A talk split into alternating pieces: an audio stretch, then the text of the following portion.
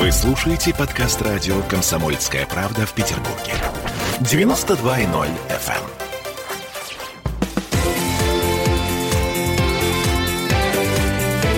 Картина недели.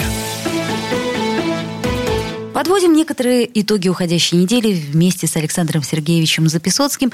С вами Ольга Маркина. Александр Сергеевич, вот, собственно, у нас уже просто наступает на нас новый учебный год. Что год грядущий нам готовит? Для меня он наступил уже. Но студенты, я так понимаю, в предвкушении. О, уже начинают приезжать, они в предвкушении. Мы для них готовим очень интересную программу. То есть будет вот этот вот праздник 1 сентября? Э, праздника не будет. Праздник мы отменили. Будет довольно-таки такая спокойная, вальяжная вечеринка без надрыва. Но линейки на 5000 человек не будет, в отличие от гимназии гимназии, которая у нас при университете. Там будет линейка, она по численности будет не очень большая. Вот, но мы открываем в этом году а, абсолютно модернизированную гимназию для старшеклассников, которая готовит ребят к нам.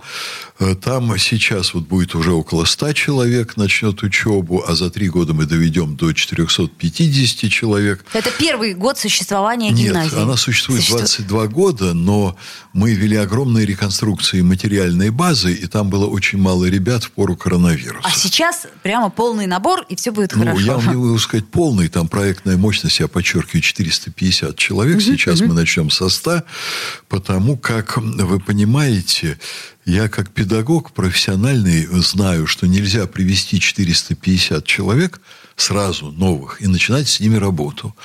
Там должно, понимаете, сложиться Э, какой-то, сложится микроклимат, и очень правильный. И это нужно сделать со сравнительно небольшим контингентом, чтобы были правильные лидеры среди ребят, чтобы э, были наработаны определенные механизмы их общения. А на это можно влиять? Что? На это можно влиять. О, э, мы всегда управляем этой ситуацией процентов на 95 всерьез. Понимаете, отсюда и очень большая польза образования у нас в университете для ребят, и стопроцентное трудоустройство мы формируем определенный тип личности, который востребован обществом и в особенности работодателями. Мы это делаем потому, что мы ничего хорошего не упустили от советского образования. Мы все сохранили и дополнили, конечно, ну, вот ответами на вызовы нынешней эпохи.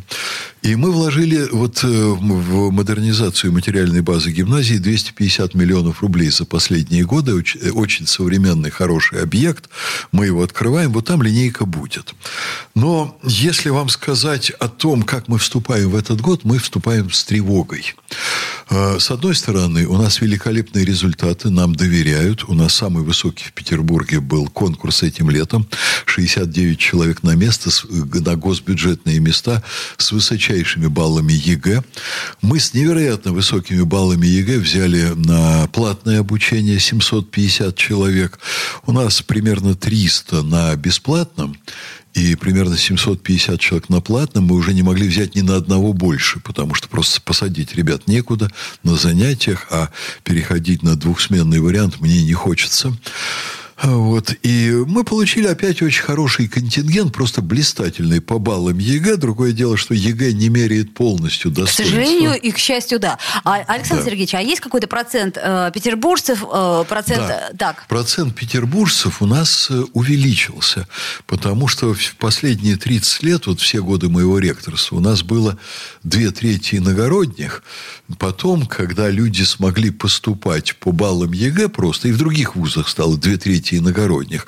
Но у нас сразу я построил образовательную систему так, что нельзя было поступить по дружбе, или это называют по блату, или с какими-то включениями финансовых регуляторов. Поэтому у нас вот все поступали чисто и прозрачно. Я просто пригласил учителей из двух близлежащих районов Петербурга принимать экзамены, вот когда еще не вводили ЕГЭ. И они сидели, принимали вместе с нашими преподавателями. Никто не мог написать записочку. Маша, обрати внимание на абитуриента Петухова, это сын нашей завкафедры. Вот. И все быстро встало на свои места. Но сейчас что случилось? Мы плотно очень занимаемся профориентацией. Наши э, коллеги, сотрудники выезжают в регионы, они работают со школами, они поддерживают контакты, они помогают нам отобрать нашу аудиторию, которая э, склонна воспринимать университетские ценности и готова быть дисциплинированной, трудолюбивой, э, проявлять интерес к науке, зарабатывать диплом упорным трудом своим. Вот мы таких ребят отбираем. Ну и способных, конечно, у которых и высокий балл ЕГЭ. Мы в этом году не могли выехать иногородних стало поменьше. Угу. И стало примерно 3 к 2. Вот такое соотношение. На трех иногородних двое петербуржцев. Александр Сергеевич, а вот вы ведете какую-то статистику, например, э, тех людей, которые э, заканчивают ваш вуз и возвращаются обратно к себе в города и там уже устраиваются на работу. Знаете что? Вопрос, Это было бы хорошо. вопрос, возвращаются ли они, зависит даже не от них а зависит от того, какие возможности профессиональной реализации в тех регионах, откуда они приехали. Я не буду здесь лукавить, понимаете? Вот есть случаи, когда это дети влиятельных родителей. Я не обращаю внимания в процессе учебы, кто там есть кто. Кто мэр какого-то города, угу. кто там топ-менеджер нефтяной корпорации. Вот у нас вообще исключено. Мы на это не реагируем. Ни на звонки, ни на обращения, ни на предложения помощи, ни на что. Потому что если ты понимаете, засунешь туда пальчик, то птичка пропала. Ты значит, разрушишь нормальный процесс образовательный. Но потом родители очень часто приглашают на хорошую, яркую работу, и их дети являются очень хорошими специалистами, их с удовольствием берут и так далее. Вот. А если здесь условия лучше, они остаются здесь. Но очень часто здесь условия лучше, поэтому, конечно, очень многие остаются. Губернаторы вообще по поводу Москвы и Петербурга, губернаторы регионов, злятся очень сильно. Безусловно, кадры утекают. Да. Мы, мы их, э, так сказать, как бы высасываем. И они пытаются какими-то такими административными методами этому противостоять. Но не надо администрировать э, вот в этом противостоянии. Создавайте нормальные условия. Отбирайте хороших ребят, давайте им стипендии, заключайте с ними договора, чтобы они к вам вернулись, и создавайте им хорошие условия. Вы понимаете, ведь раньше из Москвы и Ленинграда люди ехали на край света, и не только из-за комсомольского задора, было много и такого. А условия создавали очень хорошие. Можно было деньги заработать приличные, можно было, понимаете, потом на эти деньги купить себе здесь квартиру. Но там. было официальное и обязательное трудоустройство, это если само вы собой. помните. Про это я даже а тут не говорю. у нас, к сожалению, ну, вот. выпускники говорю, выходят я, только с дипломом. Да, я понимаю. Но я сравниваю с сопоставимыми вещами. Вот шел там призыв поехать на БАМ. Да, там вообще трудно, но там платили деньги приличные. Вот. А сейчас, кстати, в стране очень много таких вот различных объектов, там, даже типа военных городков, где уровни жизни выше в среднем, чем в Москве и в Петербурге. Вот страна очень в этом смысле преобразилась. Есть предприятия элитные с очень высокой зарплатой. Есть города, где можно создать условия. Вот приглашайте, готовьте людей. И, и к тому, что они вернутся, и все будет в порядке. Вот. Но есть и свои проблемы вот в этом году. Мы, с одной стороны, входим, понимаете, опять с очень хорошим контингентом, а с другой стороны, мы очень болезненно ощущаем то, что у нас в прошлом году э, очень был большой период, и в позапрошлом, между прочим, дистанционки.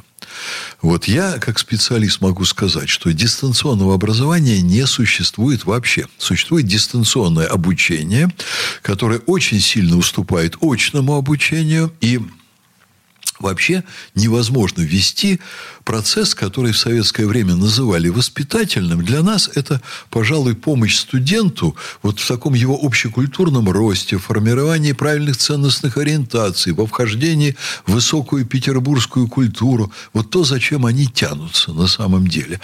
И когда люди уходят на дистанционку, все вот это пропадает, и мы чувствуем что у нас, вот, например, второй курс сегодняшний, вот, который будет учиться, он подготовлен намного хуже, чем у нас всегда был подготовлен второй курс к учебе на третьем Но курсе. тут, к сожалению, я так понимаю, что нет возможности восполнить это. А, вы знаете, мы умирали. Вот сейчас 15 марта они к нам выходили на учебу. Мы за два месяца делали очень мощную культурную программу. Это была программа с экскурсиями по Петербургу, с поездками, водными экскурсиями, с походами пешими, по городу, где им рассказывали, где что, чтобы они хоть как-то вот с нашим городом соприкоснулись. Ночные экскурсии по разводу мостов. Дальше у нас обычно идет музейная программа, театральная программа, масса интересных людей. Но есть и другие вещи. У нас великолепный студенческий актив, который помогает адаптироваться.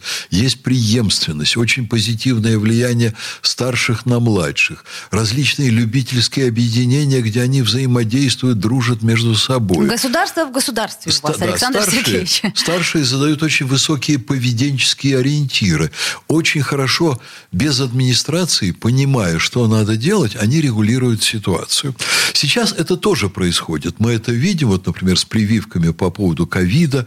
Но были и жуткие случаи, когда приезжали девочки, там из какого-нибудь, э, я не буду называть Неважно. место, вот, э, уже, понимаете, ехали не за знаниями, а ехали в большой город освободиться от влияния мамы. Находили Частая история. Да, по интернету 5-6 мальчиков попадали в жуткие ситуации с изнасилованиями, и мы просто не могли их заранее подготовить к тому, как себя здесь вести. Вот то, что мы обычно делаем каждый год, начиная с 1 Но сентября. есть какие-то вещи, которые родители, как мне кажется, должны передавать из поколения в А поколение. если не подают э, и не передают, то университет с этим справлялся успешно. Давайте мы сделаем паузу, после нее вернемся в эфир и продолжим этот разговор. Картина недели. В Ленинграде открыт рок-клуб. Рок-н-ролл жив. Пошли на работу к Борису Борисовичу Гребенщикову, и Борис Борисович сторожил эту баню. Первые рок-группы. Я говорю, а дай мне кассетку послушать. А я тебе, говорит, сейчас спою. И вот, видите, Цой мне одному, он мне поет все. Восьмиклассницу, гуляю. И меня уже так вставило. Первые фестивали. И там, и там был сидячий зал, и там, и там было жюри. Более того, жюри выдавало всякие грамоты и дипломы, которые впоследствии по жизни могли очень даже пригодиться. И настоящий драйв 80-х. Часто это заканчивалось все визитом в милицию. Легенды и мифы Ленинградского рок-клуба. Каждую субботу в 21.00 на радио «Комсомольская правда» в Петербурге. Картина недели. Александр Записоцкий, Ольга Маркина. Мы продолжаем обсуждать итоги уходящей недели, а также предстоящий новый учебный год. Да. Александр Сергеевич, ну хорошо, оставим, если мы в покое, предположим, некоторые, э, так сказать, этические ценности и то, что мы можем воспитать, а можем не воспитать, в чем может помочь ВУЗ. Давайте определимся с ситуацией, в принципе, коронавируса. Чего мы ожидаем? А вот это самая тревожная ситуация. Ха, Я вам скажу, между прочим, что у нас из старших курсов, начиная со второго курса, не привито на сегодня 4% студентов. Всего 4%? Я даже не, не так скажу, отказников 4%. То есть те, кто отказался Да. прививаться. Ну, Лю- понятно. люди, да. люди, которые говорят администрации, мы не будем прививаться. А среди первого курса э, примерно 10%. Люди с очень высоким уровнем, люди с очень высокой подготовкой, которые понимают, что иначе нельзя. Но 10% это не так много? Это совсем немного. То есть это Я- практически- Я не знаю второго вуза в стране. Практически коллективный иммунитет. Практически, Так. безусловно. Среди преподавателей один профессор 80 лет, который работает на дому, не привито, и является ценнейшим консультантом для нас. Так и будет работать на дому ради бога. Среди сотрудников 10 человек, занимающих должности там уборщица, там, ну, и- ну и так далее. Вот, вот подобные. То есть квалифицированных людей нет. Но при этом люди всех. имеют и медотводы, и все прочее. Да, То есть, ну, как бы- есть люди с медотводами. Да, безусловно. Мы вообще не говорим о них. Это А, вы говорите собой. только о тех, кто отказался. Отка- Я говорю поняла об, вас. об отказниках. Мгм. да. Так. Но мы же не можем вообще вести разговор с тем, у кого медотвод, чтобы Конечно, он привился. конечно. Это было бы странно. Да. Вот. Сделали это все сами студенты. Вот они обеспечили вот такую вакцинацию. Тоже студенческие активы. Они очень простые вопросы обсуждают по интернету, в социальных сетях. Вот. Например, вопрос, а хотим ли мы перевода на дистанционку? Нет? Я думаю, что ни один э, ректор вуза Да. не ответит, конечно же, хотим. А это я не про ректора, я про студентов. Так и студенты Да. тоже. Но Нет, хотя, есть знаете, вузы. есть люди. Слушайте, были проведены опросы, чуть ли не половина студентов в нашей стране говорит, дистанционка так прекрасно, я устроюсь на работу, буду числиться в ВУЗе, никто не... Мы проверяли, кстати, А, а еще, знаете, посещение. как Да. профессура рассказывает? Говорит, «Э, у меня что-то камера не работает. Опа, и все. И пошел, и пошел поспать. Да. Ну, например, Да. пока... У, нас, у нас эти номера не проходили все, но значит, огромное количество людей, которые записываются в ВУЗ, тусуются и используют дистанционку как возможность очень легко просто уйти с занятий, а, уйти, а потом получить дипломы там. И потом работодатели будут говорить, ах, эти вузы нам выпускали кого-то, кто не может работать. У нас люди приходят за получением специальности. Они уже поняли, что такое дистанционка. Кстати, в школе еще первый курс понял, от чего они все вот так привиты, наши первокурсники что это не годится. Вот самый большой, самая большая опасность, которая нас поджидает, это что нас согребут, когда пойдет сейчас четвертая волна коронавируса, нас сгребут под ту же гребенку, что всех прочих, у которых там половина вуза не вакцинировалась, и наших вакцинированных э, значит, загонят на дистанционку. Второе, о чем говорят наши студенты. Да, вот мы там на очном учимся, и сейчас очень легко, если человек заболел, его кладут в пригородах Петербурга, вот, в больницу. Это на самом деле сейчас, как профилактория, там очень хорошее питание, там очень хорошие условия. Ну, может быть, клубникой со сливками не кормят, но люди не бедствуют. Но мы вылетаем там на месяц, на 35 дней. У нас вообще-то в ВУЗе, если человек проболел месяц, то по нашим внутренним нормативам он должен оставаться, он должен уходить в академку. Мы ему рекомендуем что ты пропустил месяц, тебе уже сложновато наверстать, давай-ка иди все сначала. Вот. А здесь может быть 35 дней, 40 дней. Но есть другая сторона дела. У нас молодежь, которая в ВУЗе, она вовлечена в очень яркие культурные процессы. А потом у них есть нормальная жизнедеятельность, как у любого нормального молодого человека. Когда у тебя есть девушка или у тебя есть юноша, вот ты уйдешь на месяц, ты вернешься, а это твоя девушка или нет? Уже не твоя. Да, уже. Да, ну я это говорю к примеру, я, может быть, немного утрирую. Ну, я надеюсь, что у наших студентов высоко моральные там Ну, конечно, конечно, партнеры, да. да. Вот. Но они выходят из определенной жизни, из ярких событий, из определенных вот занятий, которые им интересны, из общения с педагогами. У нас колоссальное количество вот после вузовских всяких мероприятий. Вот. И, в общем, мы обнаружили с большим интересом, что они все привились. И сейчас вот чего я боюсь только, я боюсь, что эпидемия, она помешает нам нормально работать. Ну, к сожалению, у нас есть сведения, что привитые точно так же заболевают, просто болезнь Нет, проходит э, гораздо легче. Заболевают не только так же, практически микроскопический процент. э, Это Оля, вот я вижу ваше выражение лица. Ну, у нас не, не так Да. давно был э, один из ведущих инфекционистов, и, собственно, к сожалению, она Я- сказала, что э, я прививка знаю, какой, да, ли- лишь гарантирует то, Да. что человек не умрет от Про коронавируса. гарантию она сказала совершенно правильно. Вот, а Но всё я остальное? все-таки в Академии наук э, работаю вместе с академиками-медиками и еженедельно, как ректор, получаю самые свежие сведения с фронтов. Вот ведущие ученые страны, они считают, что, так же, как и Путин, кстати, считает, что единственная панацея, единственный способ прекратить эпидемию – это привиться. Скажу вам, что я лично пошел по второму кругу. Я первый раз прививался полгода назад, 2 февраля, спутником. Сейчас э, есть данные, что ослабевает это все, иммунитет ослабевает. Я пошел по второму кругу. Вот. И э, я понимаю, откуда ноги растут у всего, что э, вот с таким антипрививочным задором населению внушается такими непонятными, мутными источниками информации. С нашим населением работают, работают очень целенаправленно. И антипрививочники – это очень мутная, в большинстве своем, конечно, и очень агрессивная часть населения. Поэтому что нас беспокоит? Нас беспокоит, как защитить привитых людей, по сути дела, от антипрививочников. Кстати, мне было очень много звонков, обращений родителей, обращений студентов. Вот. А как бы от нас изолировать людей, которые не привились? Это вот в университетской среде этих разговоров было очень много. И мы решили, что если значит, мы примем решение их перевести на дистанционную форму, это будет правильно, потому что надо защищать интересы большинства, интересы привитых.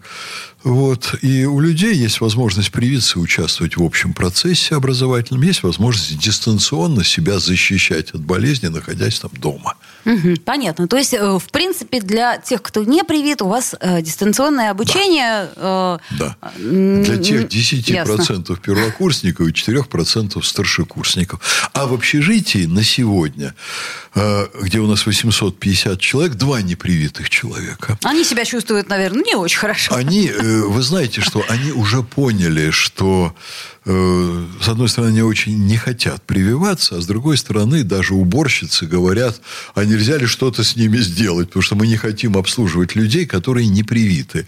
Я их тоже понимаю, потому что они жизнью рискуют, по сути дела. Молодежь-то переносит легко, а пожилые люди не очень. Вот. И у нас даже руководство Дома студента в общежитии обсуждало с ними вопрос, в принципе, возврата денег, потому что желающих проживать очень много, а они могут на себе испытывать давление социальной среды. Вот они сейчас думают вот в эти дни. Ну что ж, Александр Сергеевич, мы вам желаем, чтобы новый учебный год был не таким, как предыдущие полтора, чтобы все было в очном, э, так сказать, виде, чтобы не помешала нам четвертая волна. Это был Александр Сергеевич Записоцкий, Санкт-Петербургского гуманитарного университета профсоюзов. До встречи. Спасибо, всего доброго. Картина недели.